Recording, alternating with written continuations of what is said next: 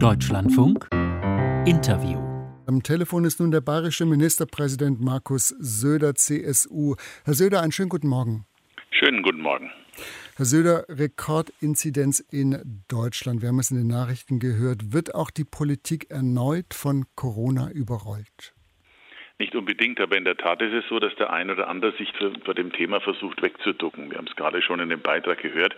Es ist natürlich jetzt völlig absurd, ein Ende einer epidemischen Lage auszurufen oder gar von Freedom Day zu reden. Das suggeriert ja so, dass das Thema gar nicht präsent sei. Das Gegenteil ist der Fall.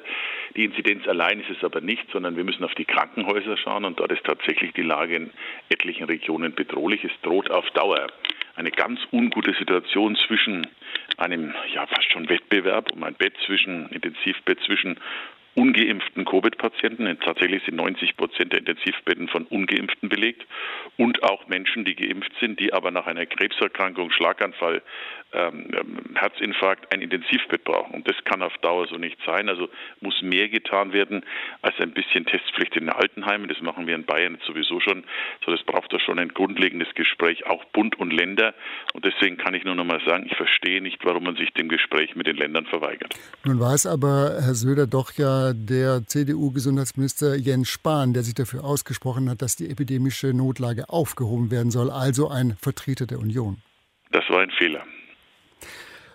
Gut, klare Worte. Trotzdem, man hat ja den Eindruck, es so eine Art Déjà-vu-Erlebnis jetzt, äh, dass es keine klare Strategie gibt. Äh, jedes Bundesland macht jetzt am Ende doch wieder, was es will. Sachsen zum Beispiel geht voran, führt die G2, die 2G-Regel ein. Andere sind da viel zurückhaltender. Sie haben völlig recht, deswegen wäre ja so eine einheitliche Abstimmung sinnvoll, denn am Ende, das haben wir doch in der Pandemie gesehen, gibt es keine regionale Corona-Entwicklung, sondern am Ende trifft es immer das ganze Land und für viele Menschen ist es verwirrend, wenn unterschiedliche Regelungen gelten. Wir haben eine Krankenhausampel, die jetzt tatsächlich springt auf Gelb und möglicherweise bald auf Rot. In einigen Regionen ist es so, sodass auch wir weitgehend 2G bei allen Veranstaltungen einführen. Äh, wir brauchen dafür auch eine Regelung dafür, für 2G national. Wir brauchen eine Regelung für 3G am Arbeitsplatz verbunden übrigens auch mit der rechtlichen Möglichkeit, A, zu fragen, welches Testergebnis rauskommt oder auch zu fragen, wie ist der jeweilige Impfstatus, denn das ist ja auch für die vielen Betriebe an den Arbeitsplätzen ganz, ganz wichtig. Also wir brauchen nicht nur eine 2G-Regel-Möglichkeit, sondern wir brauchen zum Zweiten dann auch klar 3G am Arbeitsplatz und auch eine Veränderung des Datenschutzes, um schneller und präziser ein Lagebild zu haben. Hm. Sie sagen 2G-Regelung auf Bundesebene. Die Frage ist ja zum Beispiel, Bayern könnte da ja auch mitmachen und den gleichen Weg gehen wie Sachsen. Wir machen das hier. Wir haben jetzt 2G ähm, im, in den Hotspot-Regionen, die wir im Süden Bayern haben, was übrigens ganz interessant ist. Sie haben eine direkte, eine direkte Verbindung zwischen hohen Infektionszahlen und äh, unterdurchschnittlichen Impfzahlen. Das können Sie eins zu eins sehen. Das sind übrigens auch Gebiete, in denen es entweder ähm, ich sage jetzt mal, viele Reichsbürger oder Querdenker gibt, auch viele, viele Esoteriker, wenn ich das so sagen darf, ähm, und wo wir auch mit guten Argumenten und unglaublichen Angeboten, also die Landräte vor, das gilt in Sachsen, wie bei uns auch in Bayern, die, die reißen sich ein Bein aus dafür, muss man wirklich sagen, und laufen den Leuten quasi mit der Impfdose hinterher. Ähm, aber da gibt es einfach nach wie vor große Zurückhaltung, die dann am Ende in Gefahren mündet, nämlich tatsächlich an einer Belastung der Krankenhäuser. Wir tun das also bei uns, indem wir jetzt 2G dann einführen weitgehend. In der Schule übrigens wieder eine Maskenpflicht. Es ist mir unverständlich, dass wir in der Schule keine Maskenpflicht haben. Äh, dort übrigens in der Schule werden wir dort, wenn äh, ein Fall, tägliches Testen ist sowieso klar, insbesondere dann testen, wenn ein Infektionsfall stattfindet, dann muss die Klasse die ganze Woche getestet werden, weil wir haben ja zwei Prioritäten. Die eine ist Erhalt äh, der Schule und des Schulunterrichts und der zweite ist der Schutz der Krankenhäuser vor Überlastung. Wenn ich das noch sagen darf, das eigentliche Problem ist, dass in dem letzten Jahr wir ähm, Pflegebetten nicht verloren haben als Betten, sondern Pflegepersonal hat sich stillschweigend äh, verabschiedet. Und dies droht jetzt wieder, weil viele in der Pflege oder auch in der Medizin sagen, warum soll ich jemand äh, pflegen oder betreuen, der erkennbarerweise äh, sich hätte impfen lassen können und jetzt in schwerste Situation kommt. Das ist wirklich eine ungute und schwierige Situation. Herr Söder, Sie haben es schon angesprochen, man erreicht eben viele Menschen, auch nicht, das ist ein großes Problem in Bayern, in Baden-Württemberg, aber zum Beispiel auch. War es im Rückblick nicht doch ein Kardinalfehler der Politik, dass man eine Impfpflicht eigentlich sehr frühzeitig ausgeschlossen hat, dass man jetzt eigentlich überhaupt keinen Handlungsspielraum mehr hat? Sie wissen, dass ich vor über einem Jahr der allererste und ich glaube es auch bis heute fast der einzige war, der damals gesagt hat, für bestimmte Bereiche, zum Beispiel den Alten- und Pflegeheimen, die, wie wir ja immer gemerkt haben, unsere größte Achillesferse ist in all diesen Entwicklungen bei Corona, habe ich damals schon gesagt, man müsste über sowas nachdenken und habe den Ethikrat gebeten, da eine Stellungnahme abzugeben. Damals hat es einen riesen Shitstorm gegeben, alle haben sich verweigert. Und schauen Sie, wenn parallel dazu der eine oder andere von der FDP sozusagen davon redet, dass wir einen Freedom Day haben, dann merken Sie, wie zerrissen da auch das Land an der Stelle ist. Aber Sie lehnen ja trotzdem eine allgemeine Impfpflicht, lehnen Sie ja ab. Ich glaube, dass das zu einer noch weiteren aggressiven Spaltung der Gesellschaft führen kann. Auch da kann sich der Ethikrat mit beschäftigen. Ich habe gestern eine Fernsehsendung bei Frau Will gehabt. Dort hat die Vorsitzende des Ethikrates sich zur allgemeinen Impfpflicht zurückhaltend, aber zu einer für bestimmte Berufsgruppen doch sehr offen geäußert. Ich glaube, das sollte man auch bald weiter diskutieren. Dieses, schauen Sie, es gibt ja auch bei uns jetzt schon Impfpflichten, zum Beispiel Masern. Äh, genau. Äh, die gibt es ja und äh, das funktioniert ja auch ganz gut. Und ich kann mich erinnern, als ich ein Kind war, da ist man so ziemlich gegen alles geimpft worden und da gab es keine endlosen Diskussionen und keine Schwierigkeiten. Ganz im Gegenteil, das hat beispielsweise dazu geführt, dass Kinderlähmung in Deutschland praktisch keine Rolle spielt. Also ich würde einfach dringend raten, darüber zu reden. Was mich im Moment echt beschwert, ist die Tatsache, dass die Gespräche nicht stattfinden können.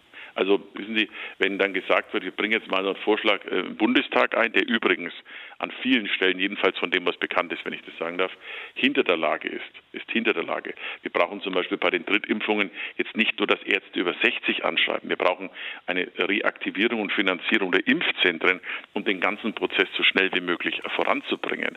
Und zwar am Ende auch nicht nur die Drittimpfung für jeden, der eine bestimmte Altersgrenze erreicht, sondern für jeden, der wenig Antikörper hat. Also wir brauchen nicht nur Tests wieder kostenlos, sondern auch Antikörpertests, die kostenlos sind, damit jeder seine aktuelle Situation abfragen kann, um dann wirklich ein Lagebild zu haben, um dann die Impfung, die Drittimpfung für alle, die es brauchen, nicht nur für diejenigen, die ein bestimmtes Alter erreicht haben, zu machen.